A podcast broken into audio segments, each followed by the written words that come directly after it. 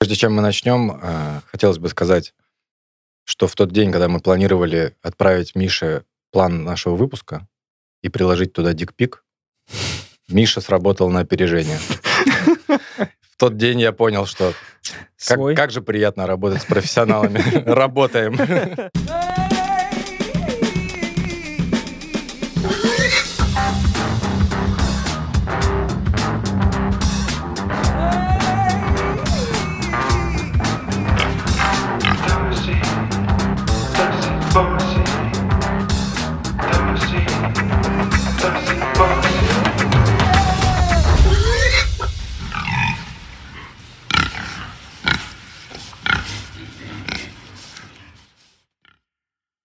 Всем привет! С вами подкаст Тоси Боси, Сережа, Паша, Слава. 28 сентября вышел перевод новой книги Джейсона Шрайера, известного своими расследованиями журналиста в области видеоигровой индустрии. По этому поводу мы позвали переводчика этой книги, а также главного в Рунете амбассадора игровой серии Doom и книжной серии Перри Родан, Михаила Бочарова. Привет! Ей! Привет, привет всем! Привет!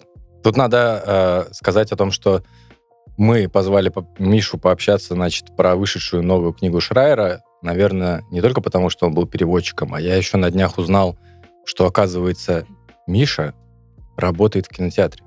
Миш, сколько, да. сколько у тебя всего работ? Мне кажется, ты, как никто другой здесь из сидящих, знаешь, что такое кранчи.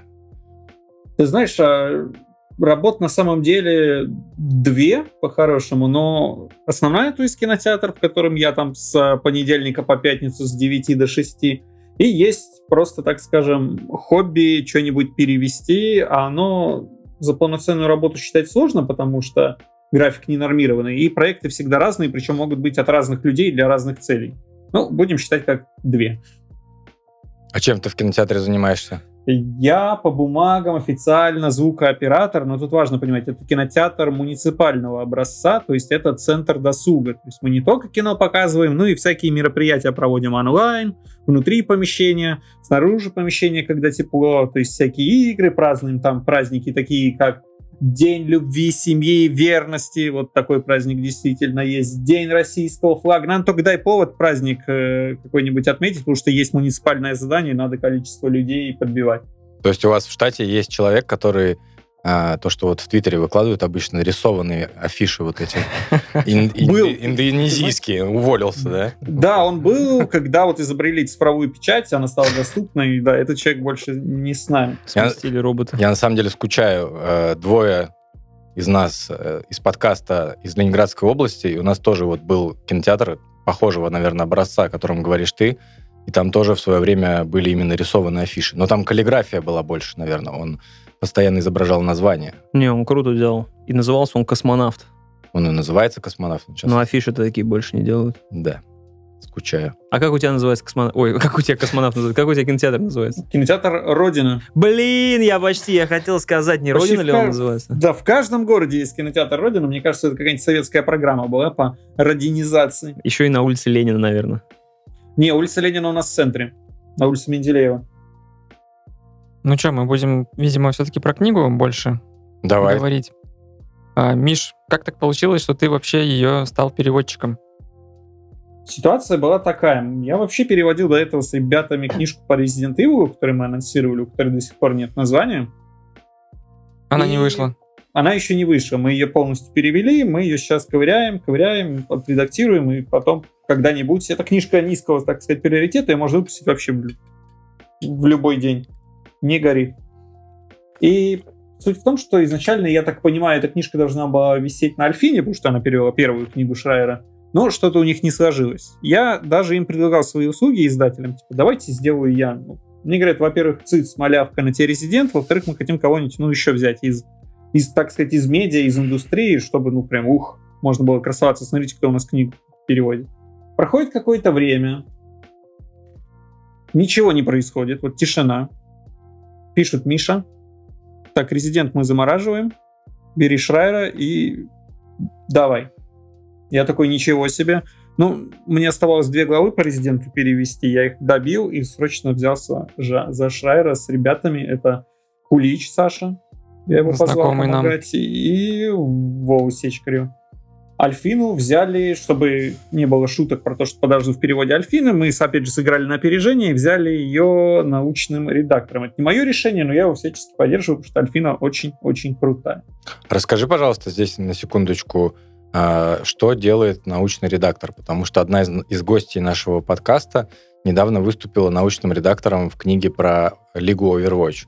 И Смотри, звучит, да. звучит, конечно, очень важно, но хочется понять, чем человек занимается. говоря очень ясноязычно и очень просто, но максимально доступно, литература, ой, научный редактор — это человек, который шарит за тему и проверяет, не профокапился ли переводчик.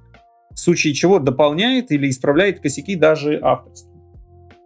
То есть это тот человек, который, если будет э, книга про Counter-Strike, он такой минус один, я на плюсе, тибэк. Чекни Б. Да. Да, если там переводчик облажается, человек исправится.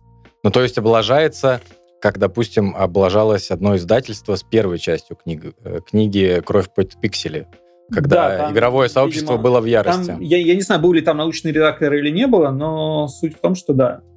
Насколько не я, было компетентного сотрудника, Насколько я знаю- насколько я знаю информацию, которая тогда была, что там вообще, по-моему, переводчица, в принципе, была далека от всей этой тематики игровой, поэтому получилось, что получилось. Там даже знать не нужно. Там было это, ну, читалось абсолютно точно, что человек не знает никаких формулировок, и это даже, мне кажется, наши родители бы лучше сформулировали м, стрелялка, бродилка, вот эти вот слова, они их уместнее бы подбирали, чем тот переводчик. Переводчица? Я не в курсе был, да. По-моему, не- переводчица, но я, если честно, этот перевод не читал. До меня уже добралась книжка в исправленном виде. Я читал уже исправленно. Я в свое время так даже подгорел, что, по-моему, первые две главы я зачем-то сидел с маркером и выделял маркером все вот эти места, от которых у меня жутко бомбило. А Ну, потом ты маркер кончился, вообще да, на жесткий. второй главе где-то? Я просто потом я бросил и э, плюс я еще у меня был горький опыт того, что книги нельзя возвращать в Российской Федерации, если вы, дорогие слушатели, не знали, книги не подлежат возврату в магазин.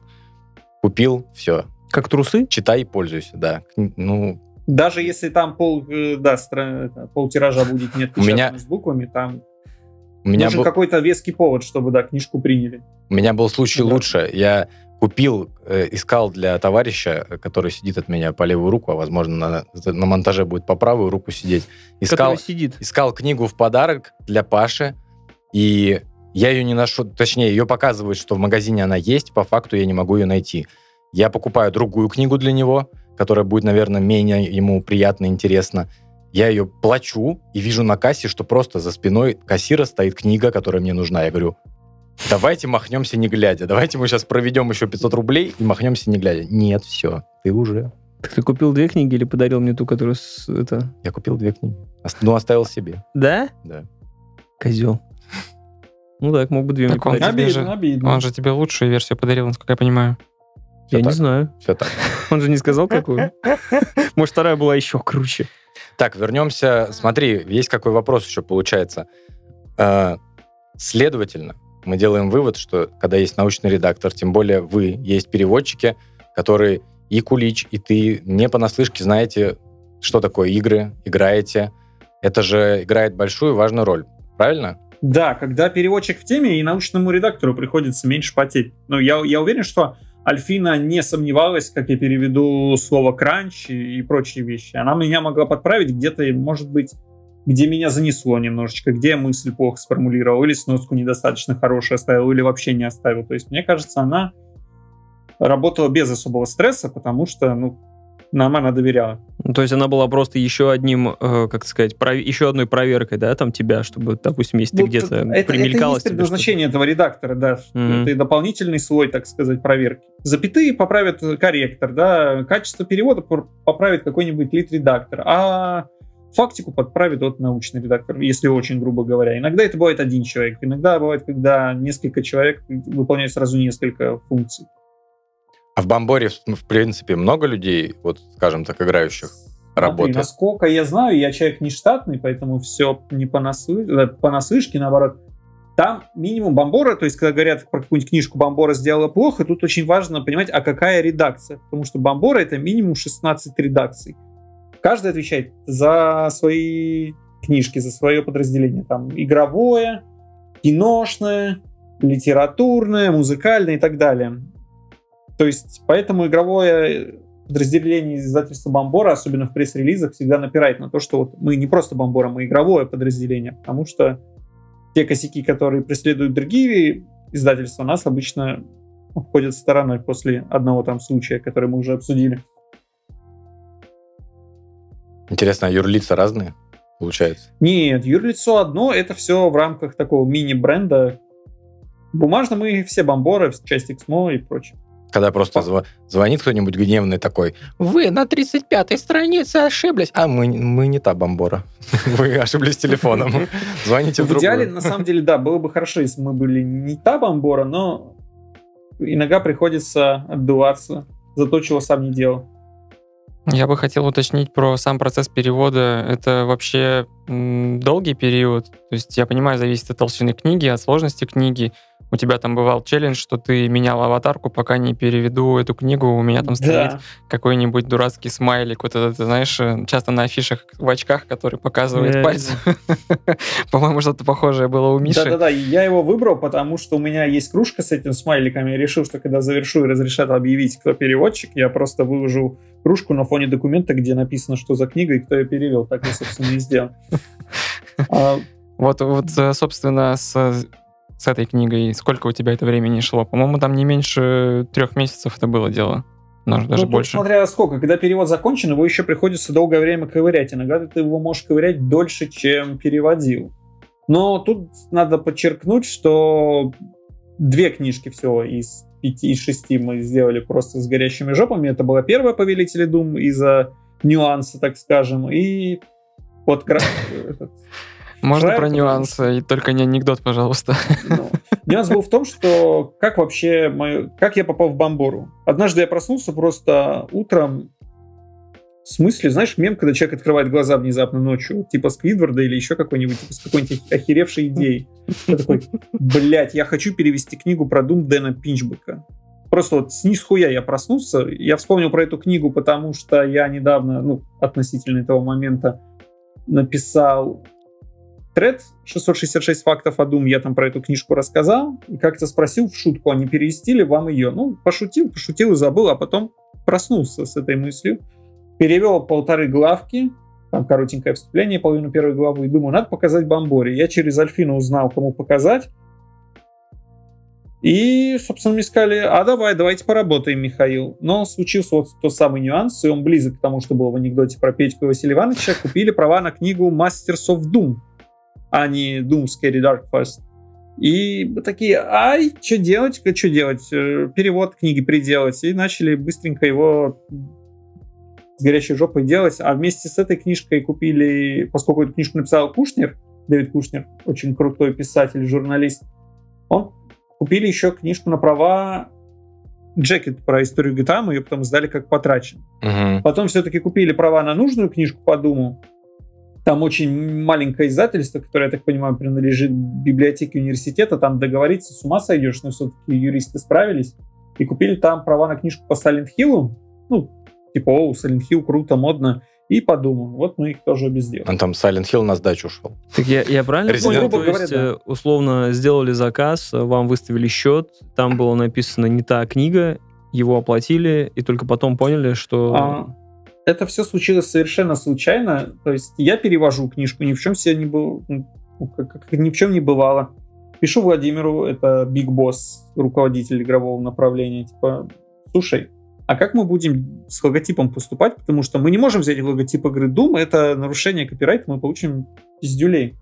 Он говорит, ну, вон на обложке книжки такой секой, типа, книжки Пинчбека на обложке логотип похожий на игровой. Не совсем, но типа использовать можно. Я понимаю, что мы говорим про разные обложки. Я ему говорю, ты про какую? Он говорит, я про эту. Кидает книжку Повелители Дум. Ну, Masters of Doom оригинальную. Я такой понимаю, что, чел, я не ту книжку перевожу. Он такой, бля. Потом оба говорим, бля. Быстренько перевели ее. Ну, потому что куда уже деваться. А, Типа просто перевели, потому что по остаточному. Точнее как, мы, мы, мы продолжили делать пинчбека, мы его потом чуть подзаморозили, срочно взялись за Masters of Doom, ну потому что куда деваться. Тогда-то я и ребята позвал, потому что ну, я, я бы не успел один. А тупой кури- вопрос. В итоге первоначально это перевод книги, который Пинчбека где-нибудь существует? Первоначальный перевод... Точнее, он- вообще, в принципе, издание этой книги на русском языке.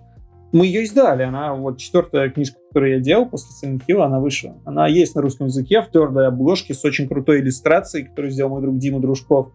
Я его позвал поработать, потому что ну, надо позвать на художника обложки того, кто шарит в теме. Я вс- всегда так стараюсь Мгм. делать, если меня есть власть позвать кого-то на обложку. Эта книжка вышла, она очень классно продается, не так круто, как «Повелители Дума», который уже третий тираж попер. А почему она, а почему она тебе больше нравится? Почему она тебе больше заходит? Чем? Она непосредственно про Doom. То есть повелители Doom, несмотря на то, что там слово Doom, она все-таки про этих самых повелителей, про то, как Мгм. два чувака меняли индустрию. Книжка Пинчбека рассказывает, почему Doom круто. М. Вот буквально. То есть она глава за главой, каждый какой-то аспект рассказывает. Музыка, а вот почему в Думе крутая музыка. Геймдизайн, а вот почему.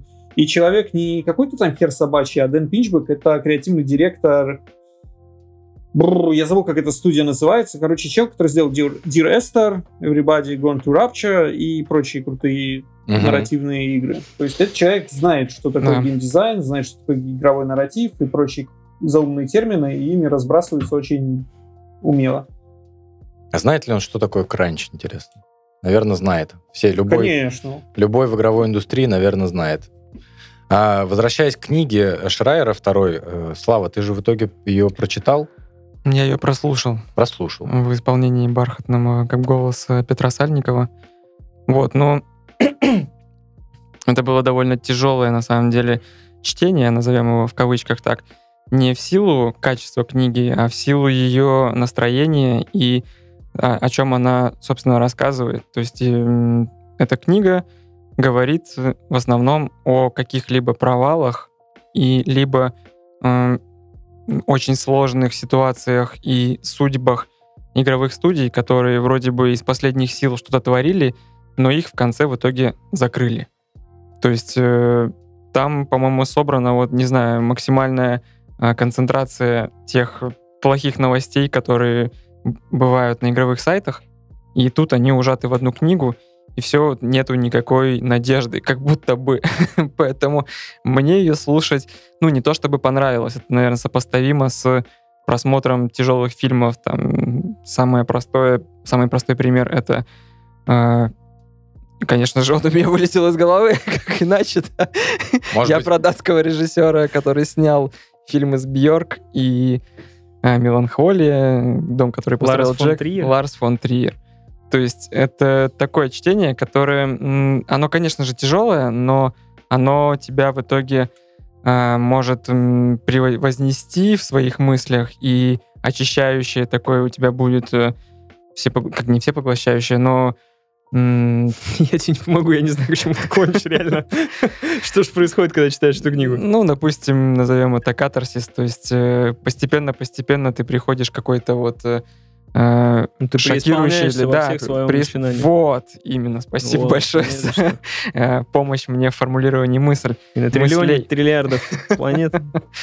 Вот, собственно, что я хотел, э, ну, у Миши спросить, и вообще, как тебе над ней работалось? То есть это, ну, реально тяжеляк. И мне кажется, когда ты не просто читаешь или слушаешь в исполнении красивого голоса, который тебе ласкает уши, а вот ты во все это погружаешься, и ты лезешь наверняка в контекст, то есть узнаешь какие-то более подробные судьбы этих людей. А, После этого не хочется там прозаком закупиться или, ну, водочкой, путинкой А. какой-нибудь? Был случай, да, конкретно с этой книжкой, что мне очень нравится, как Шрайер пишет историю инди-разработчиков, потому что она всегда как-то интереснее. Там меньше корпоративной какой-то говнокультуры сдавливающей, которая мало э, где отличается друг от друга. И вот э, в первой же книжке... Мне первая книжка очень не понравилась, но две главы там были замечательные. Про то, как делали Shovel Knight и Valley. Вот, Мгм. они Ну, Stardew Valley замечательные. это вообще, наверное, просто должна быть экранизация этой главы, как Да, она человек суперская. просто превозмогал, и в конце, вот, не знаю, с Уиллом Смитом был фильм «В поисках счастья», кажется. Да. Что-то похожее по настроению. Кстати, буквально недавно вышел трейлер с его новой игрой, и она выглядит, угадай как. Как Stardew Valley. Ну, неудивительно. Но мы тебя перебили. Да, и во второй... Ой, ничего страшного.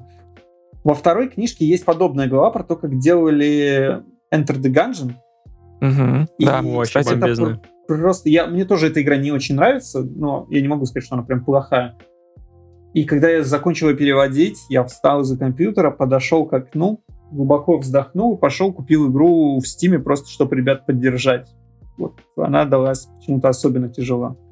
И ты Тут- создал тот самый хвост продаж, которым эта игра, собственно, и тоже памятна, я так понимаю, ну, своим м, разработчикам. Я же ничего не путаю. Это игра, которая, собственно, с каждым обновлением, она там в итоге с каждым годом продается как будто бы все больше и больше. Да, сейчас это прекратилось уже, потому что одно из последних дополнений было действительно последним, но да, с каждым апдейтом она привлекала все больше и больше внимания. Я не знаю, я Enter the Gungeons купил на свече, то есть я внес практически половину бюджета, наверное, этой компании. Вот, я даже не знаю, сколько она стоила в Стиме. Поиграл пять минут, сказал, Не, я нормально поиграл, понравилось. Ну, то есть как понравилось? Если бы понравилось, прошел бы. Ну, понравилось, но не настолько, чтобы... Поиграл. Нормально.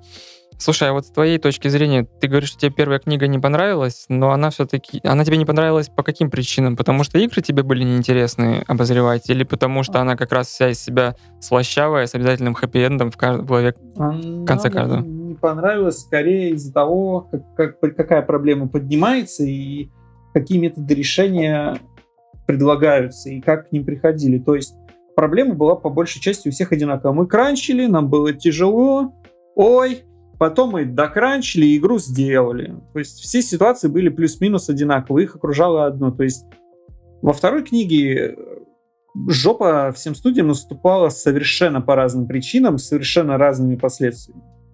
То есть все игры, которые были в, в первой книжке, вышли. А нет, вру. Star Wars же 13 Ну, только Star Wars 1313, да, там, по-моему. Да, вот она не вышла.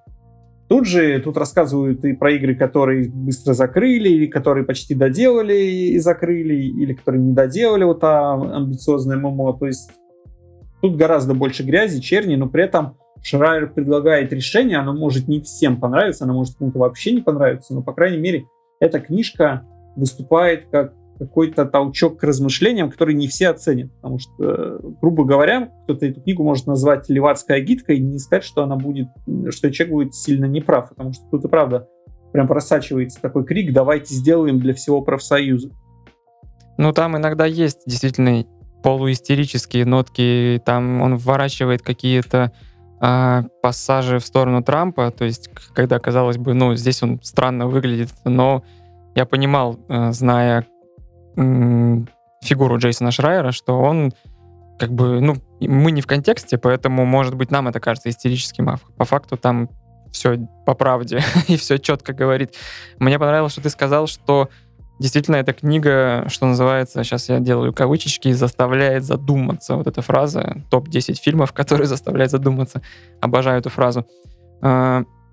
Действительно, после нее есть много размышлений. Вот даже находясь по другую сторону океана, как берега, как это говорится, а, в этой книге куча историй, которые могут тебя сподвигнуть на размышления, что с двух сторон.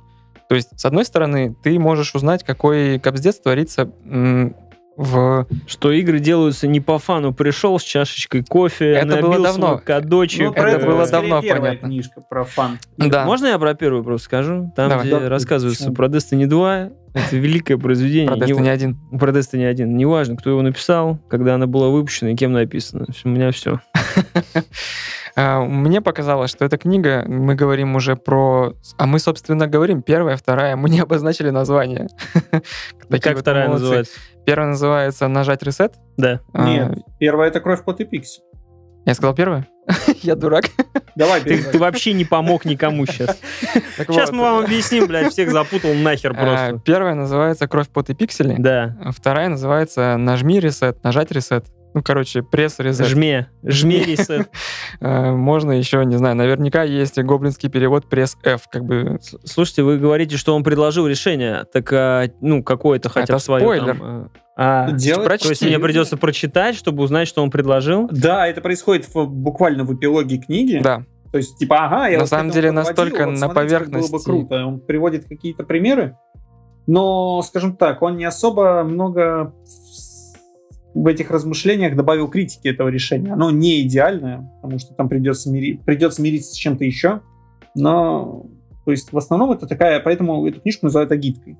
Что тут не взвешенное размышление о плюсах и минусах, а скорее только о плюсах. Ну, а вот, если вот так прийти к Джейсону Шрайеру и сказать, а ты сам-то родной кранчил вообще когда-нибудь? Что ты тут ну, хороший вопрос, я не он знаю. Он же не обязан. Имеешь право. Так. Вот, я хотел бы, собственно, закончить мысль, что когда я читал, у меня было таких два мнения на весах, что с одной стороны, вроде бы, блин, да хорошо, хорошая у меня работа, нужно сидеть, не бухтеть, потому что вот меня не могут там уволить одним днем, и я обеспечен и защищен трудовым кодексом, и в целом, в общем-то, я, если перерабатываю, то мне это все, во-первых, оплачивают там в двойном размере, во-вторых, это происходит, ну, максимум там раз в год на протяжении там пары недель такое у меня может быть, какой-то задача сложного проекта. С другой стороны, э, я понимал, что, блин, может быть, все-таки я опустил корни и оправдываю какую-то свою обыденность, и нужно все-таки искать что-то другое. То есть, э, да, понятно, бывает хуже, но нельзя оправдывать ужас э, происходящего какими-то бедами, типа а в Африке вообще там голодают и расстреливают, едят людей. Вот. И тут, наверное, многое зависит от настроения, с которым ты подходишь к, этой, э, к чтению этой книги. И я пока, ну, у меня, конечно, все-таки я, наверное, на первом э, э, как бы перевесила у меня первая группа, что вроде бы все хорошо, но в целом это, опять же, отрезвляет, и твой кругозор, как бы, опять же, расширяет, что... Ну, то есть блин, ты понял, что, блин, а может быть, кранчить не, не нормально, даже если за это платят, ну, если коротко? А, я ну, понял... За и так платят, тут, мне кажется, вопрос не в этом. Я понял, что не обязательно срываться в другое место, идти работать, лишь бы сменить место в другом, как бы, в другой компании. То есть... Но он же говорит о том, что э, на его работе приходится кранчить не так много, и все это компенсируется. Есть периоды определенные, и я хочу сказать тебе, тебе стоит, скорее всего, не бухтеть, потому что ты, скорее всего, попадаешь... лодочку. Ты попадаешь в 20%, наверное, э, я себе так вижу, сотрудников в России, э, ну, которые все в порядке, кранчить не надо, потому что лично мое восприятие, даже не, не игровой сферы, любой сферы офисной, которая касается в нашей стране, что кранч — это просто э, с молоком матери у тебя впитывается кранч, и когда ты начинаешь работать, мы работаем только по китайской системе в России, в большинстве своем. По крайней мере, я на своем пути сталкиваюсь только с такими схемами. Я наслышан про организации, которые, в общем-то, подразумевают, что если ты пришел на работу, и потом ты встаешь в 6 вечера и уходишь домой, то на тебя косые взгляды и с такой претензией... А, а, Тебе прогул уже ставят. А ты куда ты собрался? Ты уходить раньше начальника. Ну, это вот есть китайская да. схема. Про это вроде бы было в первой книжке, даже про конкретно такие ситуации. И если не в книге, то в его расследованиях точно было, потому что это пример такой достаточно показательный. Ну, что, видимо, нужно нам зарубиться на эту тему. То есть я то... просто готов врываться вообще. Вы готовы на Ну, то есть, реально. Ну, я не, оправд... не оправдываю кранчи, но просто, мне кажется, допустим, возьмем предпринимателей, людей, у которых свое дело, которые занимаются от пошива одежды до своего шоурума, там, я не знаю, что угодно, просто большие бизнесмены. Ты когда у этого человека спросишь, слушай, а ты вообще когда отдыхаешь, он скажет, что? Ну ты вот когда вот между работой, ты чем занимаешься? Он тебе скажет, между чем? Типа, что делаю? То есть когда люди нацелены на какое-то, э, если это серьезное какое-то произведение, понятное дело, если тебя заставляет кранчить делать Far Cry 6, как бы, то, ну, наверное, можно все-таки сказать, ребят, можно я домой все-таки пойду, там один хрен одни и те же ассеты как бы доделал. Я, кстати, Но если ради чего-то святого... Я, кстати, до записи как раз подумал про Far Cry 6, почему все время он таким, ну, выходит, потому что людей заставляют кранчить, они чисто из вредности уже. Они такие, ну я страдал, и ты будешь страдать. Как. Вот, и когда делается условный Red Dead Redemption, Last of Us, тем более, насколько я... Я не знаю, как у них там раньше было по... Ну, там, Джейсона Шрайера я книгу первую только слушал, а вторую я не читал. Вот. Э, разговор шел о том, что, ребят, мы сейчас вот вас всех соберем, по-моему, в God of War тоже было. Э, если вы у нас осталось там 3 триллиона багов. Э, вот вы, если останетесь, конечно, большое спасибо, но если пойдете домой, и при этом все типа на своем э, на своем опыте говорили, что да ладно, мы, ну, мы должны это сделать ради, ну, как бы только так великое создается, я считаю. Вот, Ну, поэтому... просто тебе нужно прочитать эту книгу, чтобы чуть-чуть э, понять, что там гораздо более трагические У судьбы меня есть у ощущение, людей. что там просто некоторым людям вместо э, соевого молока в кофе добавляют что-то другое, и все, из-за этого появляется У трагедия, прибегает это у тебя ощущение, потому что начинает ты, записывать. ты привел, извините меня, сколько игр года сплошных, а там как раз э, про Игр то, что- года Red Dead Redemption сколько? 7 лет делался? Э, да подожди ты. Как бы, я говорю, ты привел такие примеры, где э, тебе хочется оправдывать это, потому что получилось величие.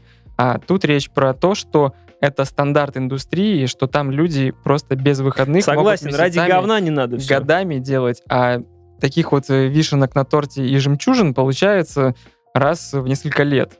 И поэтому у тебя немножко перестраивается взгляд на эту проблематику. И, в принципе, как бы мы воспринимаем, возможно, будучи там, русскими, не знаю, кем еще. Вы немножечко упускаете из виду, что кранч это Вот. следствие плохого менеджмента, потому что дата релиза выбирается не от балды. Типа, давайте вот мы вы- выберем эту дату, а там как получится.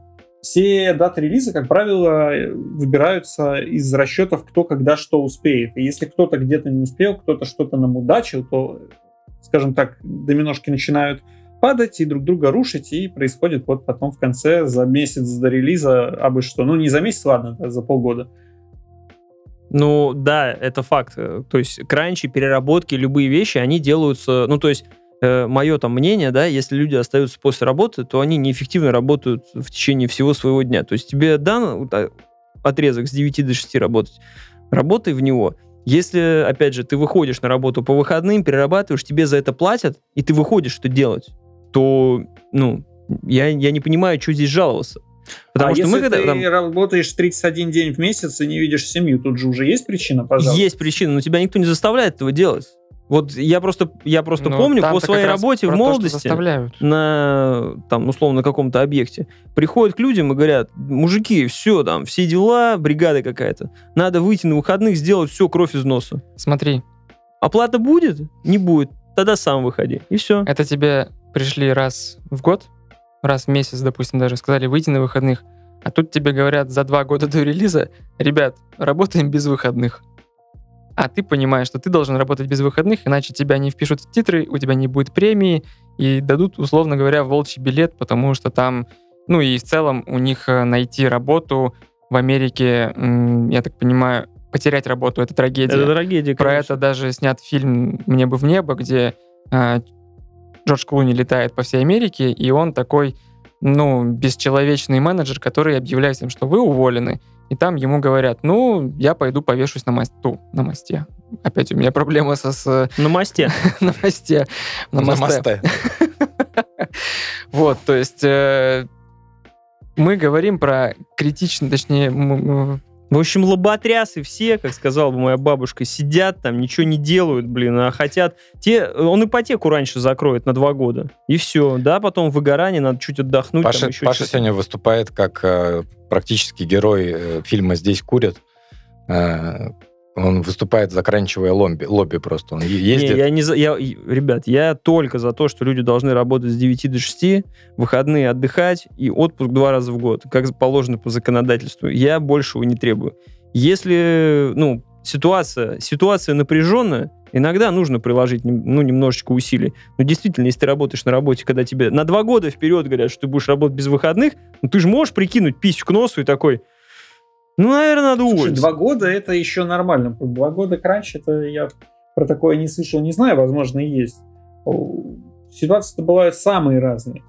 И виновата скорее построенная система не очень хорошими менеджерами. То есть, мне кажется, если это исправить, то дела будут лучше. Но опять же, это мой, мой взгляд, я никогда не кранчил, мое мнение вообще рассчитывать в этом случае, наверное, Мне не стоит. Хотя нет, я вру, конечно, я немножечко, может быть, и кранчил, Ну- но опять же, у нас важный момент, что нельзя приравнивать, ставить знак равно между словом переработка и кранч. Кранч это вот когда уже все, ты ничего не видишь, кроме работы. Переработка, ну, позадерживаешься там недельку на два часа. Это не- еще не кранч. Но в любом случае, Тоси Боси должен предложить какое-то решение этой проблемы. Ну, собственно, задуматься. Слайк, ты у нас, ты у нас А, любитель. Я предлагаю так, тоси-боси, кранчить бросим. Точно. Вот у нас уже и новый этот появился. Не, реально, кранчить и перерабатывать это вообще не кайф абсолютный. Да неважно даже, платят, не платят. Если только много очень платят. Вот если очень много платят, это круто. Я думаю, что проблема в том, что так как мы не погружены именно в разработку игр и немножко далеки от этого, мы только геймеры и пользователи, э, мы себе это немножко идеализируем. Во-первых, что все должны... Это работа, где ты там с горящими глазами все, о боже, я сотворю что-то прямо неимоверное. Просто я себе представлял, э, что, допустим, ты бросаешь свою сферу и такой, я буду разрабатывать игры. Ты приходишь, это тоже работа. Да. Как бы ты на нее ходишь, и ты делаешь какие-то определенные манипуляции. Да, мы также опять не погружены и представляем себе, что... Почему, например, ты говоришь, лоботрясы сидят? Шутку говоришь, конечно. Но мы, Нет. но мы все равно, но мы все равно себе пред- представляем, как работают а, разработчики. Они целый день играют в консоли, они целый, они играют партию Warhammer. Курят траву, 6 играют часов в консоли, курят траву, сидят в 6 раз часов совете. играют партию Вархаммера, нас- Конечно. настольный двигатель. А время потом стримят. внезапно надо кранчить три месяца. Да, И все да. время стримят, все время стримят вообще жестко. Барбекю там жарят, а Ну. потом надо... А что, не так, что ли? Кажется, книга «Повелители Дум» довольно вредная, повлияла на наш взгляд вообще индустрии. Да любая, любая такая штука, особенно когда творчество такого вида на такие вообще масштабы приобретает, условно, ты ходишь, как обычно, смотришь Инстаграм, все занимаются сетевым бизнесом, ты такой, блин, нифига, я сейчас вступлю, и просто деньги сами пойдут. Короче, Кап, буду... кап, кап на карточку. Просто буду богатым, ничего не буду делать. В итоге начинаешь заниматься сетевым бизнесом.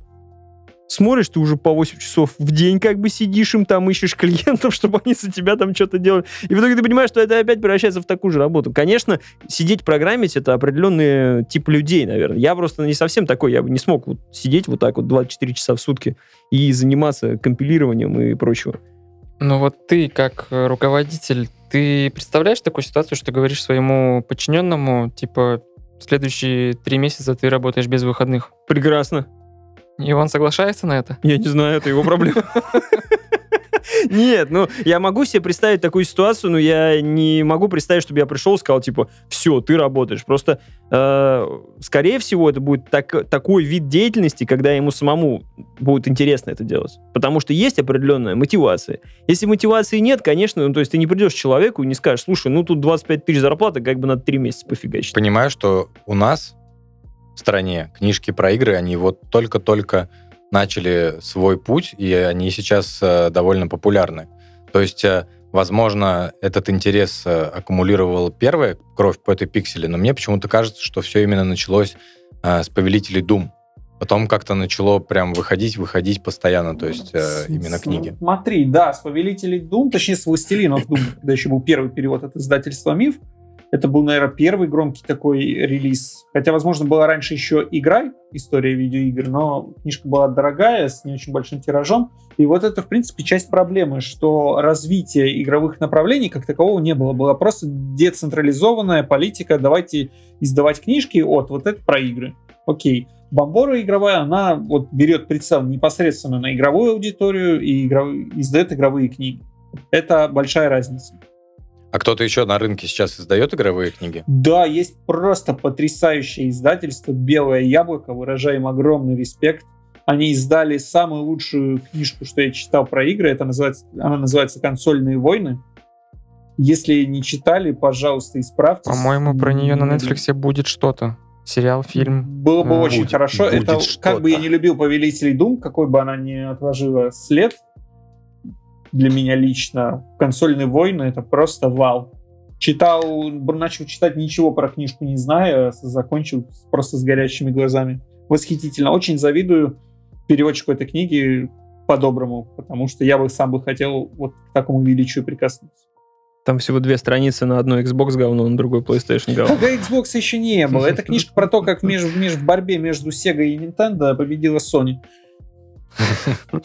А, Серый ну я понял эту историю, как Sony со, со второй PlayStation, типа, величие сделала свое. Ну, Я сейчас понял о том, что, м, возможно, проблема книги, которую мы обсуждаем по сравнению с «Повелителями Дум» и по сравнению с «Консольными войнами», что ее сложно э, советовать людям, которые в индустрию не погружены.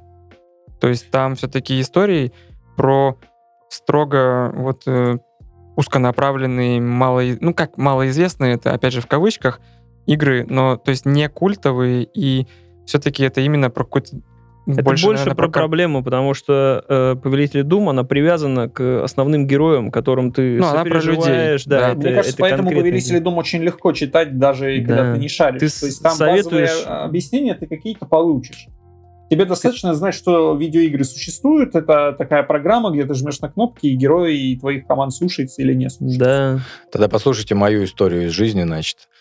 А, Вы все верно говорите, все так и есть. Садитесь поближе. дети. Садитесь поближе, вы все верно. Я вам сейчас еще дополнительно объяс- расскажу историю. А, у меня в какой-то момент э, жена, которая сейчас э, преимущественно читает научную какую-то литературу или учебники, сказала, хочу отдохнуть. Нужно как-то расслабиться, но нет какой-то художественной литературы. А Там, не знаю, скачивать, что-то искать она не хотела в электронном виде. Там. Хочет читать физической. И я, значит, раздвигаю свою там эту полку, туда засовываю руку, достаю Повелители Дум, кладу и говорю, прошу. Она, она знает, в принципе, что Doom существует. Она играла в игры, она там, не знаю, у нее были темные времена, когда она убила там несколько лет World of Warcraft, и потом она завязала с играми, в принципе. Забвение. И ей- она, она увлечена историей людей. И сейчас ее э, интересует именно история людей, которые увлечены своим делом. Естественно, эта книга как раз приходится к, оста- к столу. В чем э, был э, особый прикол, когда мы сидели просто в тишине, она читала книгу, я занимался своими какими-то делами, она поворачивает ко мне голову и говорит, Дум, круто. Великое, великое произведение, великая фраза. Кстати, нету сложностей э, вкорячить свои фразы, э, вот такие мемные в книгу. Ну, то есть э, в случае с «Повелителями Дума» это «Дум круто», которая, по-моему, и в начале, и в конце есть.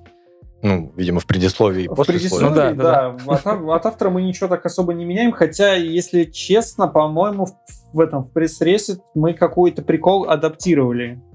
Я уже не помню какой. То есть иногда некоторые игры слов совершенно непереводимые, тебе приходится подбирать за, замену какую-то, и тут приходится уже и мемосики вспоминать, и фольклор, и чего только не... А Поэтому... с, учет- а с учетом того, что вот мы говорим о том, что книги а, про игры популярны сейчас, а, ты как-то причастен к тому, как назовут своими словами, как хантят эти книги, как их находят на лицензию и все в таком духе? Как это происходит? происходит следующее. Я нахожу ссылки иногда. Иногда их кидают мне издатели. Мы с друг другом меняемся. Я им показываю, что посмотреть, задуматься, а они мне кидают то, что они уже решили, но еще не до конца. То есть там несколько стадий, так сказать, принятия лицензии. Иногда доходит до того, что книгу могут даже купить и вообще ее не издавать. Просто чтобы конкурентам не досталось или потом, а может никогда, а может забыли. Я при- присылаю книжки, мне говорят, спасибо, посмотрим, потом говорят, а вот это у- уже конкуренты купили, ой, это не формат, ой, это говно. Так и мне иногда присылают книжки. Мне однажды прислали просто охерительную энциклопедию всратых фактов про видеоигры. Я бы так книгу и назвал, я не могу ее по-другому описать. Вот я суть сейчас передам. То есть там книга в твердой обложке, это сборник какого-то блогера ютубного, который рассказывает ну, такие байки прям про игры. И там типа глава с самыми херовыми фигурками из коллекционок. Там, например, Геральт, которому лицо поплавило, Лара Крофт, который глаз там на щеке. Глава самых херовых э, игр со словом ниндзя в названии. То есть ты такой смотришь это, вот какой-то внутренний гик в тебе такой, да, я хочу вот такие Я уже сам факты». хочу. Да, я хочу вот такие факты, а не то, что вы знали, что в Марио трава и куст это одна, один спрайт разного цвета. Вот такого хочется. А издатель сказал, ну, мы не знаем, кого это продавать. Мы дважды ее питчили. Ну, как мы? Я, я очень настаивал на втором питчинге. Давайте, пожалуйста, мы продадим ее. Это такого не было. Это красиво, это интересно, но, увы. Мне кажется, нужно э, собирать где-нибудь на краудфандинге Да, через, через абсолютно. твиттерских. Там точно соберешь. Твиттерские просто купят ее с удовольствием. Но тираж будет ничтожный, потом не соберешь, Э, конечно. э, Надо сказать, твиттерские, точнее, запостят, скажут, «А, вот здесь моя карта, пожалуйста, помогите на книгу. Тем она будет круче, чем меньше людей будут знать. А так, возвращаясь к теме, иногда бывает прям битва за книги, но это какой-то совсем там мейнстрим, и иногда он даже не, не то, что до меня не доходит, даже до тех, с кем я работаю, кто мои, мо- мои начальники. То есть там битва идет за высшие материи, не все про них знают. Там какие-нибудь книжки совсем артбук по Лиге Легенд, ну то есть что-то, что вообще будет продаваться огромнейшими тиражами. Такие вещи нам не подвластны. А вот Огромный что тираж на российском рынке это сколько сейчас? У книги, слушай, все, что... три- давай так, базово это 3000. Если ты кни... видишь, что у книжки тираж меньше 3000, то считай, это, во-первых, очень плохо, это очень мало, это очень быстро кончится, и это еще и в процессе не всегда быстро находится. Мгм. Все, что больше 3000, уже хорошо. А многие книжки проще издать маленьким тиражом, и если будет всплеск, то мы допечатаем. Вот как было с «Повелителями Дум». 4000 напечатали, потом еще немножко, и вот сейчас третий тираж. Со Шрайером вышла такая ситуация, что первая книжка Шрайера — это самая продаваемая книга про видеоигры в России, в принципе, за все время существования России. Это 40 тысяч экземпляров. Это по меркам Это России, очень много. Это очень много, это очень хорошо. У, поэтому второго Шрайера напечатали сразу 20 тысяч, и тут получается парадокс, что у пятой книжки, которую я переводил, тираж больше, чем суммарно у всех книжек, которые я переводил до этого.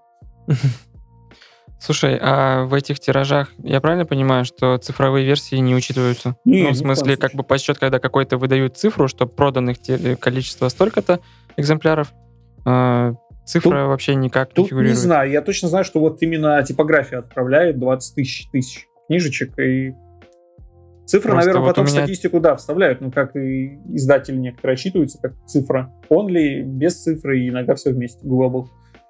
Тебе платили когда-нибудь зарплату книжками? Нет, мне никогда не платили книжками, но если я попрошу к авторским копиям там парочку лишних, мне не отказывают. Но ф- тогда вернемся к питчингу, амбассадорству и вот этим вот делам. У тебя сейчас, грубо говоря, начинает выходить личный проект, который, насколько мы понимаем, ты переводить начал по фану, и тебе как удалось... обычно, как обычно. Мы говорим про, как называть, цикл э, переводов э, комиксов э, Цереб. Цереб. Как это правильно? Куда ударение ставится? Слушай, очень Трубкозуб. сложно. Ударение ставится в трубкозуб. Трубкозуб, да, я бы поставил, наверное, цереб. Нет, цереб, но так его немножечко сложнее произносить. Но цереб, мне кажется, более правильно. Хотя язык Расскажи нам, раска- цереб. Что это такое? Расскажи, пожалуйста, Паше и нашим слушателям, потому что все-таки, наверное, в наших реалиях Цереп это довольно нишевый комикс. То есть Это кто- он всегда был нишевым, даже в годы своего особой популярности, потому что это андерграундный комикс.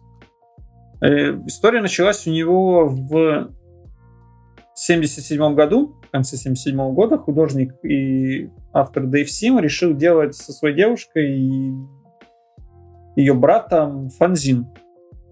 Фанзин, то есть журнальчик, в котором были бы истории, рисунки, письма, ни- ничего такого. Они долго думали о названии и решили назвать его Церберус.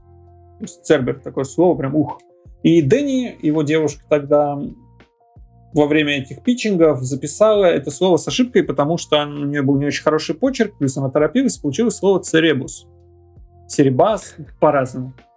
И Дэйву Симу эта идея так понравилась, этого слова, что он его сохранил, а зуб, который был на должен был быть на логотипе издательства, он его превратил в полноценного персонажа.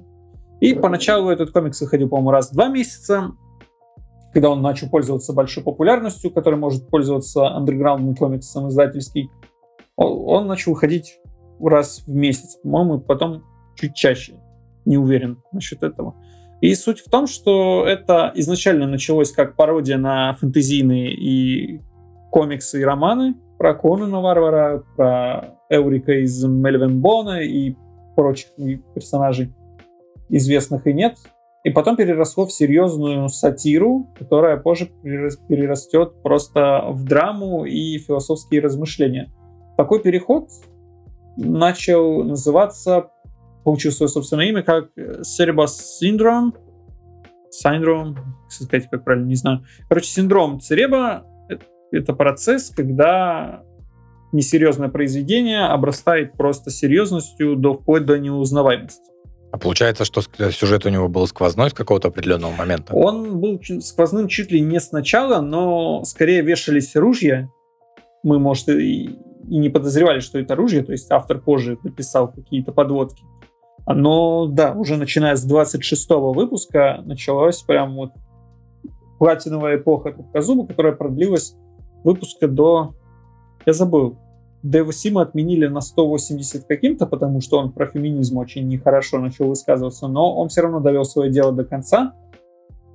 Это выпустить 300 выпусков комикса, потому что однажды он обдолбался, это не шутка, кислотой, чуть не умер. В больнице он начал размышлять о жизни и смерти и понял, что его комикс должен быть посвящен жизни и смерти. И он решил, что вот так и сяк мой персонаж будет взрослеть, стареть. Это не будет вечно юный Питер Паркер или Брюс Уэйн. И в конце 300 номера мой персонаж Трубкозуб умрет. И я буду к этому потихонечку подводить, и поэтому разные арки Цереба про разные периоды его жизни. Вплоть до того, что он уже совсем старенький и немощный. У нас в России комьюнити большое довольно у него или как? Ты знаешь, вышло как-то, что в фанатской паблике, который я сделал, где публикую переводы, уже 500 человек практически. Это много. Я на такое число не рассчитывал. Мне а то есть по, по паблике создавал именно ты? То есть этот паблик, стиль... да, я создал, когда мы начали переводить этот комикс. Угу. Как мы его начали переводить, это тоже история такая, что в свой день рождения я проснулся просто вот с огромными опять глазами такой, бля, хочу... Тебе, кажется, написать... снятся кошмары часто да, какие-то. хочу Блин, я... написать добрых слов. Не знаю, почему я так захотелось. Я, когда... Я 8 лет назад уже оформлял Цереба, переводил мой друг по моей просьбе. Мы сделали один номер, он назывался, по-моему, Церебус и как-то дело заглохло. Я решил уточнить, кто такой Дэйв Сим, потому что раньше я э, как бы, не сильно знал. Ну, комикс и комикс. Подумаешь, автор какой-то. Почитал, понял, ну, скажем так, проблемность в кавычках автора, его противоречивость, но тем не менее я считаю, что его творческий вклад мир комиксов достаточно большой, и тем более он чел довольно интересный и не глупый. И я решил ему написать, проблема в том, что у Дэйва Сима нет имейла. Вот как я хожу с кнопочным телефоном, так Dave Sim принимает исключительно факсы. Благо, что в Канаду Ты без шуток ходишь с кнопочным телефоном? Да, да. Это какая-то фишка? Это фишка, когда у меня сломался iPhone, я понял, что, о, меня больше ничто не отвлекает от чтения книг. Я понял, в чем была проблема, почему я мало читаю. И когда у тебя телефон с твиттером, уведомлениями, имейлами, очень легко вот в эти ценные 30 минут, пока ты едешь на работу, почитать. Ну, на самом деле, это звучит здраво, очень вот. даже. Типа, да, я не говорю, что кнопочные телефоны доминируют над э, смартфонами, ни в коем случае, как некоторые люди могут мне приписывать. Я бы очень хотел на своем телефоне хорошую камеру и карты. Единственное, что... Да ладно, а... Джеймс Бонд тоже с кнопочным ходит. Вот, то есть я, да, я хожу уже с с 2014 года, и мне хорошо. Раз в 3-4 года их меняю. Вот из карты. А что у тебя Из карты Курска? телефон? Сейчас у меня ремейк в кавычках Nokia 30... 310? 310, там а 3310 только название и такое подобие формы. Так ты натуральный Джеймс Бонд. Да, но телефон в целом неплохой. Респект. Ты вот. себе, главную установку поставил такой, engage не брать. Engage, будет отвлекать. Там вот эти сейчас я начну игры качать, которые я раньше играл. Не, не буду. Вот. Я нашел способ, как написать ему. Есть сервис FaxZero, он позволяет в Америку и в Канаду факсы онлайн отправлять без проблем. Проблем только получить как-то ответ. Но у Дэйва Сима... Я, я не надеялся, во-первых, на ответ, потому что я ему просто пишу добрые слова. И я там так вскользь сказал, что типа я вот переводчик, книжки работаю, было бы круто, если бы однажды тебя кто-то издавал, я бы с удовольствием попереводил. Это вообще без задней мысли было сказано. Представляешь, как он удивился, когда у него просто покрытый, покрытый пылью э, факс включается не, он не покрытый и, пылью, и, и лезет твой факс. работает, он переиздает старые выпуски, постоянно какие-то стартеры какие-то мутит и пародийные выпуски выпускает. И, в общем, мне его ассистент отправляет Получение письма Дэйва Сима это тоже такой, скажем, путь костылей, что он пишет факс, отправляет его помощнику, сканит его. его получает, сканит, присылает мне по имейлу. Вот так мы и общаемся. Святой человек, конечно. Я сила ему, сила ему и добра. В интервью для своего материала про, для Disgusting Man мы у него спросили, типа, а зачем тебе факс? Он говорит, так меня никто не отвлекает и не пишет по всякой хуйне. Тоже здравая мысль. Вот все, что надо сделать на работе. Взять кнопочный телефон, убрать имейл, что еще? Запись подкаста, ребят, мы должны по-новому, мне кажется, переосмыслить.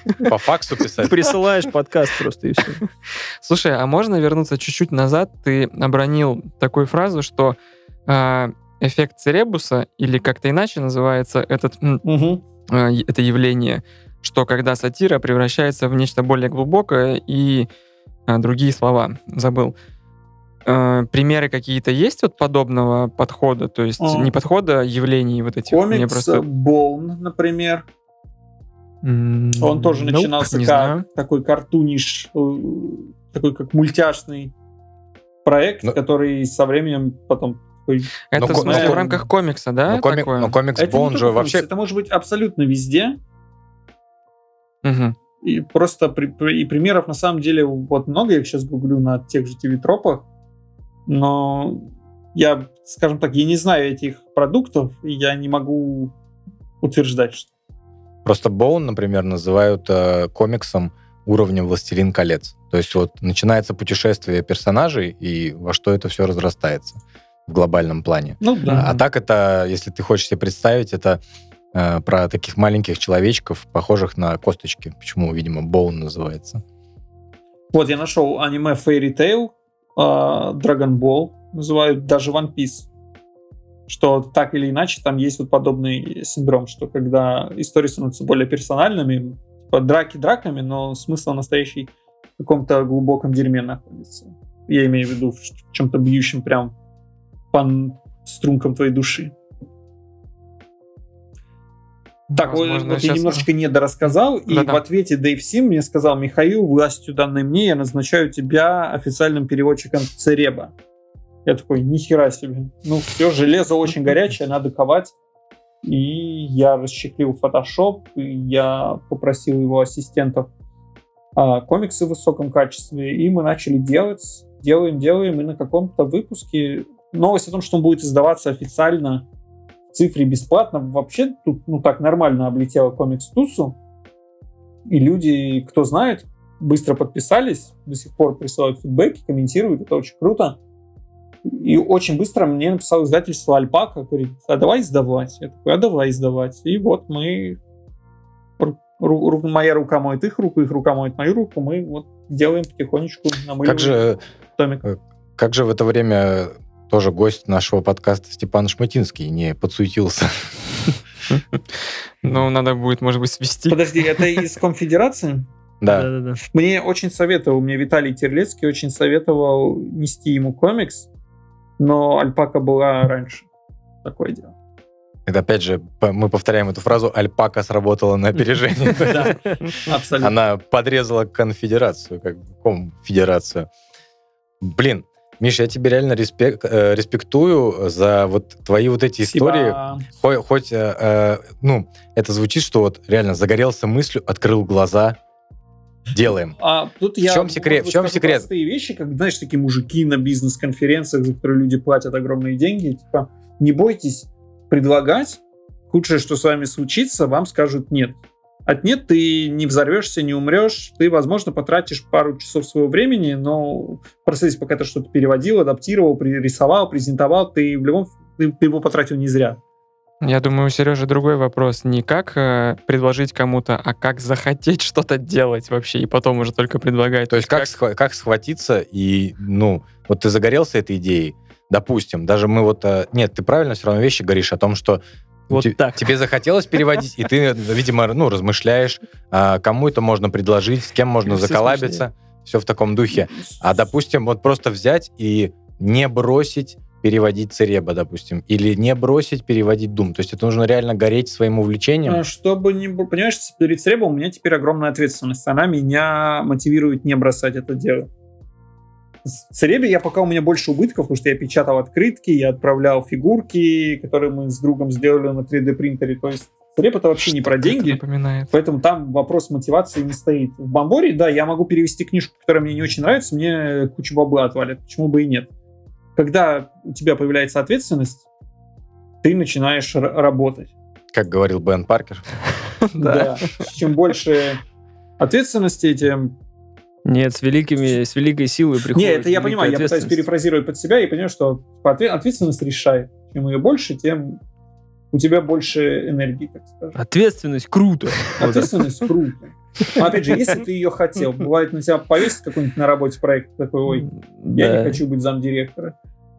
И сейчас люди, ставшие руководителями в 22, такие, да, это круто, на своем поло едут куда-нибудь на заправку. Так что просто надо найти, что ты полюбишь, и когда, когда ты Но у делаешь тебя-то что-то с довольно любовью, внушительный. оно тебя далеко двигает. Вот я чем я отличаюсь от любых чуваков, которые, не знаю, стримят Doom там на Ютубе? Они его любят так же, как я. Они могут любить его сильнее, чем как я. Просто мне было интересно, я что-то попробовал, я сделал. Там, где у меня не получилось, ну, то есть мы же не говорим сейчас про мои неудачи какие-то. Там, где Вы не, не получилось у меня, кто-то преуспел. Я бы еще одну твою страсть, бывшую, нынешнюю, не знаю, как правильно сформулировать. А, Ты довольно много в свое время уделил времени книжной серии Перри Родден. О, То есть я, я уже... Это, это было, по-моему, даже так давно, что это, это не имя писателя, это имя как бы, цикла. А, это персонаж даже. То есть я, ну, прости, я не так сильно погружен. То есть у я меня сейчас это все все время... расскажу. Как Давай. хорошо, что ты спросил. Вот эта картинка, когда голосовуха на 6 6 часов. часов 90 минут идет.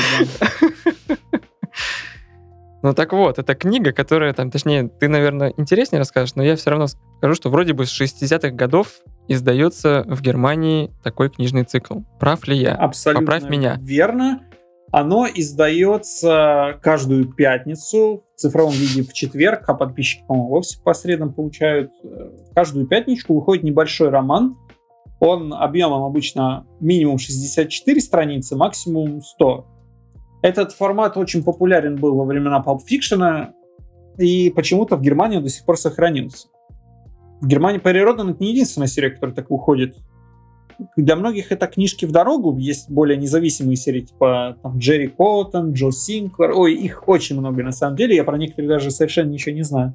Но вот факт есть факт. Есть книжки, которые, как правило, продаются либо в продуктовых, либо на вокзалах. Ты их берешь в дорогу и читаешь, потом про них навсегда забываешь, просто чтобы убить время. Перри Роддену повезло оказаться, так сказать, на коне перед всеми этими книжками, потому что его постоянно переиздают, он всегда на слуху, но скорее уже у более старого поколения. Но издательство пытается постоянно какие-то новые пути найти. Вот, например, что вот сейчас я прямо сейчас открыл Перипедию, а завтра у нас пятница. Значит, завтра- да, Перипедия, это самый большой фан-ресурс. 29 октября выйдет 3141 книга. Мне кажется, я что-то упустил в этой жизни, где-то просто Ну, что-то это- прошло мимо меня Это, вообще. знаешь, бывает там Bloodborne Wiki. Это То я знаю, Это вот Перипедия, это, я так понимаю, на, на движке Википедии. Но мне кажется, да, у всего сейчас есть вики. Да, это А у всего ли есть педия? Это как получится. Об этом напишешь Шрайер в своей третьей книге. Я начал делать, так сказать, свою перипедию, но с упором не на персонажей, а с пересказами книжек на моем сайте. У меня есть сайт rodan.ru, который изначально был на бесплатном хостинге, я потом решил сделать ну, такой дизайн нормальный. Он даже попал в реестр одобренных сайтов. То есть, если мы откроем официальный сайт Перри Родана, там у них есть э, проверенные ссылки друзей, и там Родан... Одобренных сайтов? Да. Типа, когда Apple новый покупаешь, у тебя там появляется твой сайт, выбираешь госуслуги Да нет. поставить.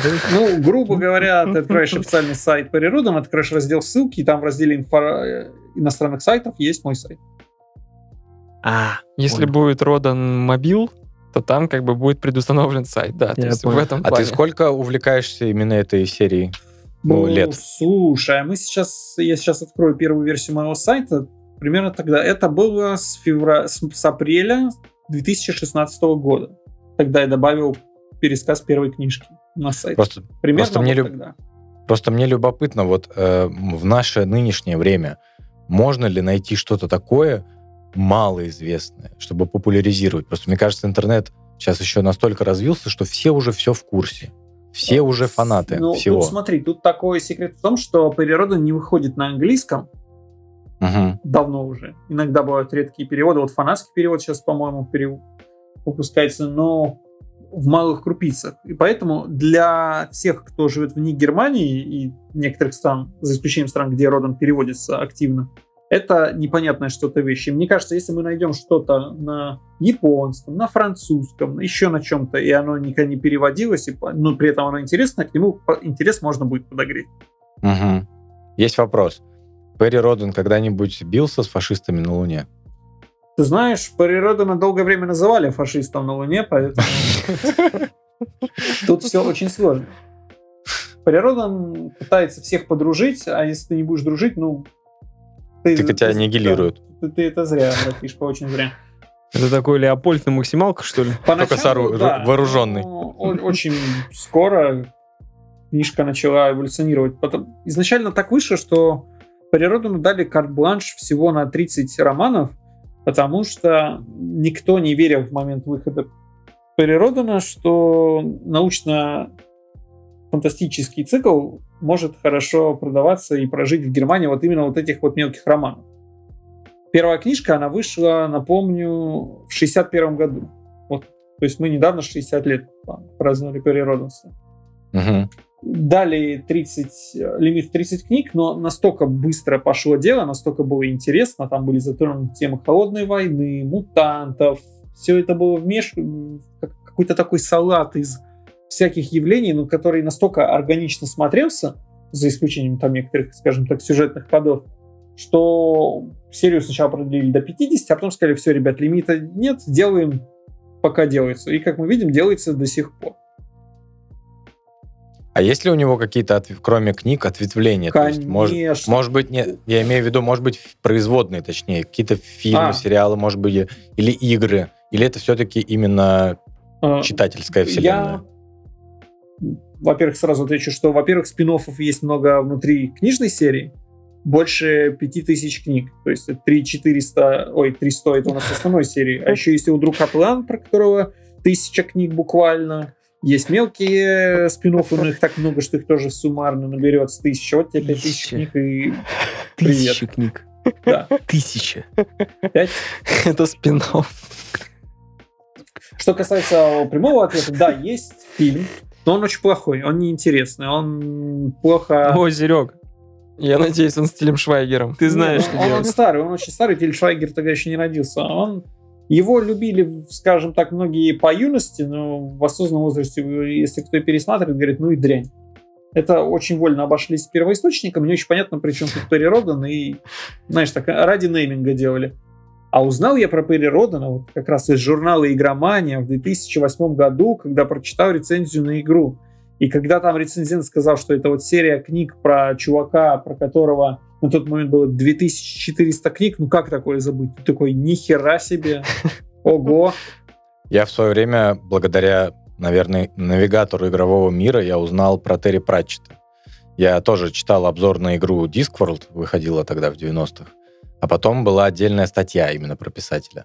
У него, конечно, у сэра Терри Пратчета не, ста- не такое наследие он нам забабахал, как Перри Родан, но я почти все книги как бы...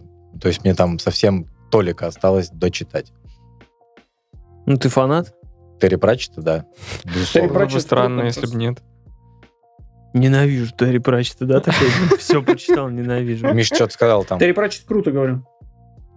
Все так. Да.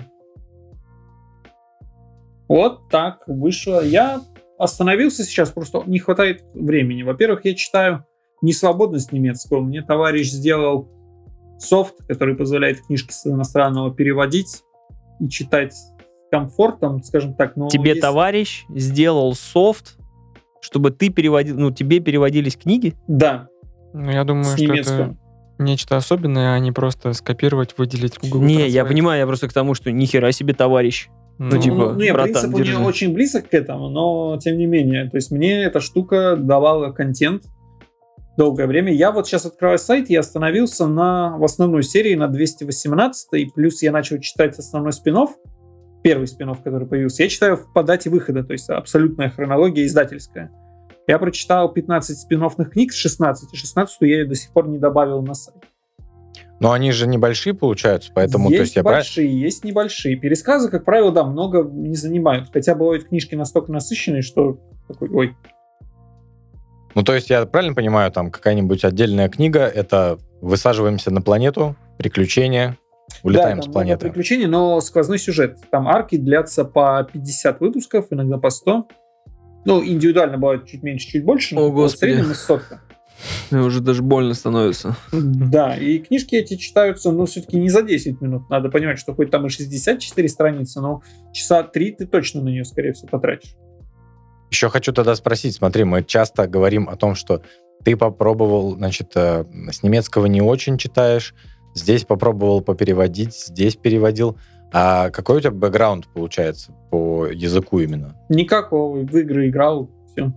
Реально? Да. То есть я думал, что какое-то там, может быть, э, как обычно говорят, филологическое у меня Нет, образование. слушай, да. это вот у Кулича филологическое, и он самый бесценный редактор, которого я видел. Он потрясающий. Хочу все книги делать с Сашей Куликовым.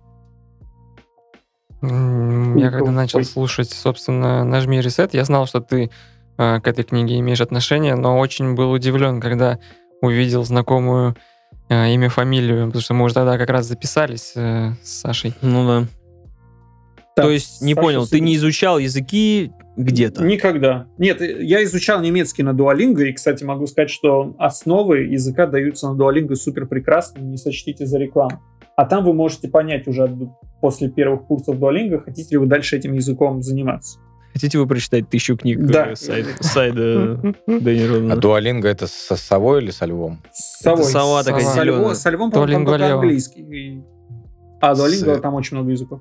Как я, возможно, уже вспоминал, это та самая ебучая сова, Да. кото- которая говорит, я зарежу всю твою семью, если ты сегодня пять минут не аватарка английским. там Перри Родан, но я вырезал из его шлема лицо Родана и совенку с Duolingo вставил. Блин, ну это круто, то, что, понимаешь, просто других э, людей каких-то, которые, возможно, послушают данный подкаст, и они э, думают о том, что, блин, сейчас я закончу курсы, интермедиат возьму, потом pre-intermediate на адвансе, а обязательно переведу вот ту книгу, которую я хочу. И можно будет начать хоть как-то Слушай, крутиться. Вертеться. Берешь, Начать Делаешь. может. У А, нас есть один такой знакомый. Важно понять, что в эпоху цифровую у нас очень много словарей удобных, у нас очень много а, переводчиков онлайн. То есть для- ни для кого не секрет, я не открою, что переводчики пользуются иногда Google Translate, чтобы просто посмотреть либо значение слов, либо может ли Просто предложить посмотреть, что за говно да, здесь ли- написали. да, либо посмотреть, что это за говно тут. Поэтому это абсолютно ок чего-то не знать. Мне кажется, у меня, очень плохой разговор на английский. Вот так. То есть я сижу с словарями, я сижу с переводчиками, я драчу, драчу, драчу эти буквы, а в реальности во время разговора у меня всего этого не будет, и тут я поплыву. Не, ну то есть базово я там, конечно, поговорю, где можно купить хлеб, как дойти там до магазина, но если как, какое-то обсуждение попадет, вот как вот мы сейчас с вами говорим, тут я поплыву, во-первых, с диким акцентом, а во-вторых, со скудным, скорее всего, знанием некоторых обращений. Ну, поплывем мы вместе, я думаю. окей. Миша, how you doing? Yes. Ой, Миша, how are you doing? Смотри, будем, наверное, уже закругляться. А, вопрос, получается, смотри, из твоих личных проектов в ближайшее время, э, это получается в следующем году, ожидаем а, комикс по Церебу. Да, может, даже и в этом все очень непонятно. А- От меня мало что зависит. Я свое дело сделал, перевел, да, то есть там как издатель будет двигаться. А это, выхо- это выходит какой-то первый том там или Это какой сейчас- будет первая половина первого тома, потому что оригинальный первый том это 26 выпусков, точнее 26 историй, 25 Мгм. выпусков, одна дополнительная. Это слишком толстая книжка, не все типографии такое тянут, и не всем будет по карману. Мы разбили первый оригинальный том на два поменьше. Ну, плюс еще будет проба, наверное, как пойдет в принципе вообще. Да, издатель хочет издать просто ради искусства все, вне зависимости от продаж. Я такой, блин, деньги не мои, ну давайте, я только рад буду прикоснуться. Какое альтруисты какие, издательство Альпак, однако. Да, Цереб Э, это из первых проектов, которые вот incoming. Смотри, а касаемо э, проектов Бомборы, там, э, я насколько помню, у тебя был анонс какой-то планировался ближайший. Он был, в принципе, анонсирован уже? Который А- должен... Анонс, который я вот на днях планировал, это был Цереб, потому что там, если буквы взять э, каждую первую букву в предложении, получится вот. А для Бомборы я делаю Resident Evil, Мгм. которую мы делаем уже год, наверное, но она из-за Шрайера была заморожена, вот сейчас мы ее размораживаем и штрихуем, Как полируем. раз к фильму успеете? А когда фильм? Ну, трейлер, Ну, который... фильм- на- фильм в декабре в этом вы-? Не, не успеем, не успеем. Да и Как тебе, кстати? это, это к лучшему. Мне не, не очень Он- понравилось. Но в этом что-то есть, но, но не для меня. Лайв, вы, вы- вы говорите про... Очень деликатно. Вы про новый трейлер говорите? Ну да, который в декабре выйдет. Так, а новый трейлер, и я когда увидел, э, я говорю, какое дерьмо, идем. Ну, Типа, Ну, Идем. Нет времени, нет- Да, но... нет времени объяснять. Да, Мне нет- просто, нет времени. я надеюсь на то, что это будет все-таки, точнее, Оставь надежды, оставь. нет, подождите. Не-не-не, пусть надеется. Подожди, у нас, значит, в этом году, ничему в этом учишь. году вышел Mortal Kombat, Да. и я считаю, что вот должны два говна сразиться. Кто кого забыл. Ну, не может же так срастись, что просто два дерьма. Слушай, ну Resident Evil уже мне Может. Нет ничего Ну, невозможного. от Mortal Kombat можно кайфануть. Можно ли будет кайфануть от этого Резидента, когда ты знаешь, что такое Резидент? Я не знаю. Вот. Посмотрим. Возвращаясь к Глядим, Бамборе, увидим. Да, после Рези- что будет после Резидента, не очень понятно. Есть как минимум две купленных книги. А, Я бы их очень хотел поделать обе. Наверное, я не вправе назвать. Скажем так, одна это биография одного крутого разработчика, ну, про которого, наверное, современная молодежь не вспомнит. А вторая это биография, история одного просто охерительного издателя игр, про которого, наверное, многие знают. Я бы эти книжки, возможно, что-то еще. Там еще одну мне книгу привали посмотреть, она какая-то мутная, я бы за такой браться не хотел, но почему бы и нет. Так, не Кадима и не Devolver Digital. Насчет второго... Я думаю, что- точно наверное, нет. Насчет... Сиера, возможно, будет. Хотя Сиера Нет, издатель или нынешний, разработчик? Если нынешний, вроде Блин, бы про ты- Electronic Arts какая-то хорошая На самом деле ты почти недавно везде выходила. угадал, но я не могу, не, не скажу, что и где. Что?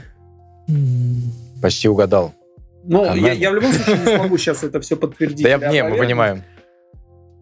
Ну, скажем так, ты очень хорошо, ты прям вот руку в в сено засунул, и тебя кольнула иголочка, но ты ее не поймал. Скажем так, ты очень близок.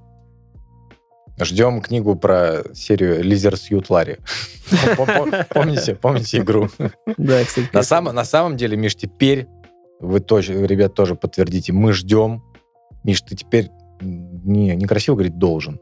Миш, ну мы ждем книгу про вот э, то, что ты нам рассказал про говеные, вот самые говеные и Прос- игровые Я фо- очень статуэтки хочу, и факты. издали. Она великолепна. Она всратая. Ну, по-хорошему всратая. Тебе-то ты всратая, ДТФ купит вообще все экземпляры. Все засылаем сразу, Я очень создаем. Что Я там, кому её Кикстартер? показывал, типа, когда собирал, сделал сбор мнений у людей, некоторых там близким и друзьям присылал, типа, все говорили, о, прикольно, такого раньше не было. И вот то, что такого раньше не было, это немножечко отпугивает издателя. Издатель хочет... А как она называется на английском? Ой, вспомнить бы. Пиши нам куда-нибудь. Хорошо, я, я тебе обязательно пришлю на нее ссылку. Да, хоть позырим на нее. У нас ск- сканы есть? Она супер. Я тебе факсом пришлю. На пиратской Мне бухте. бесконечно жаль, что мы не издадим. Прям а, вот обидно. Обидно. Но я прекрасно понимаю, что на какие Просто деньги нужно, это делается, чтобы однажды издатель тоже проснулся вот так вот в три ночи, чтобы у него глаза раскрылись. Все, настала пора. Ну, я, опять же, может быть, э, ты не только с Бомборы, может быть, кто-то из других издателей захочет э, прикоснуться к прекрасному. как- Воз- потенциальных покупателя уже есть. Возможно. Устроим... э, Зовите, я устро- устроишь, а, устроишь этот э, аукцион, значит, садится конфедерация, альпака и кто еще? Не ты, экс, не ты, Эксмо. Так, еще из одного проекта, я сегодня намекал в Твиттере, мне написал один издатель перевести кое-что. Я могу только, наверное, сказать, Кое про кого? Да. Как мы любим у нас Ну, будет... Кое-где. Да, мне потом за это будет, возможно, немножечко стыдно, но пока вы будете надо мной смеяться, я буду купаться в деньгах. Вот, я нашел эту книжку, я она представляю, что называется это про Fortnite. Факт Хант. Вот, Факт Хант. да, Факт Хант. Она... Я не знаю, у вас, А, наверное, Я, наде- я, наде- я надеюсь, там факт э, хант пишется как пишется, да? Да, ну, да, да, Fact Hunt. Оно, не знаю, если в сети, я, мне тут полную версию скидывали для озна- ознакомления, и оно, вот все эти 224 страницы, они благословенны и прокляты одновременно. Это, наверное, ну, посмотрим, посмотрим, изучим. Слушай, спасибо, что заглянул к нам. Спасибо, что Рад позвали. Рады были слышать. Надеюсь, мы еще созвонимся. Если будешь в Питере, обязательно встретимся. Надо, надо. Но Да. теперь не Собираешься? скоро, судя по всему. Хотелось бы. А то все валят э, с Москвы к нам в Питер на локдаун. А у нас тут тоже, знаете ли, прикрыли. Вот, поэтому в следующий раз, надеюсь, э, с камерой. Вот, пообщаемся, Да, прости, друг на простите, друга не был посмотрим. Вот, спасибо за интересный рассказ. Э, С вами был Тоси Боси, Михаил Бочаров. Подписывайтесь Е. на его твиттер. У тебя есть что-нибудь? Инстаграм, Да какие-нибудь не, еще? Ну, точнее, Редонли есть, но я им не пользуюсь. Твиттер, там, понятно. там ультимативный твиттер. Подписывайтесь на ультимативный Да, твиттер. подписывайтесь на наш YouTube, Instagram. Будьте молодцами, ставьте колокольчики везде и всем. Всем спасибо. С вами был Тоси Боси. Покеда. Пока. Пока-пока. Дум Пока. круто. Дом круто.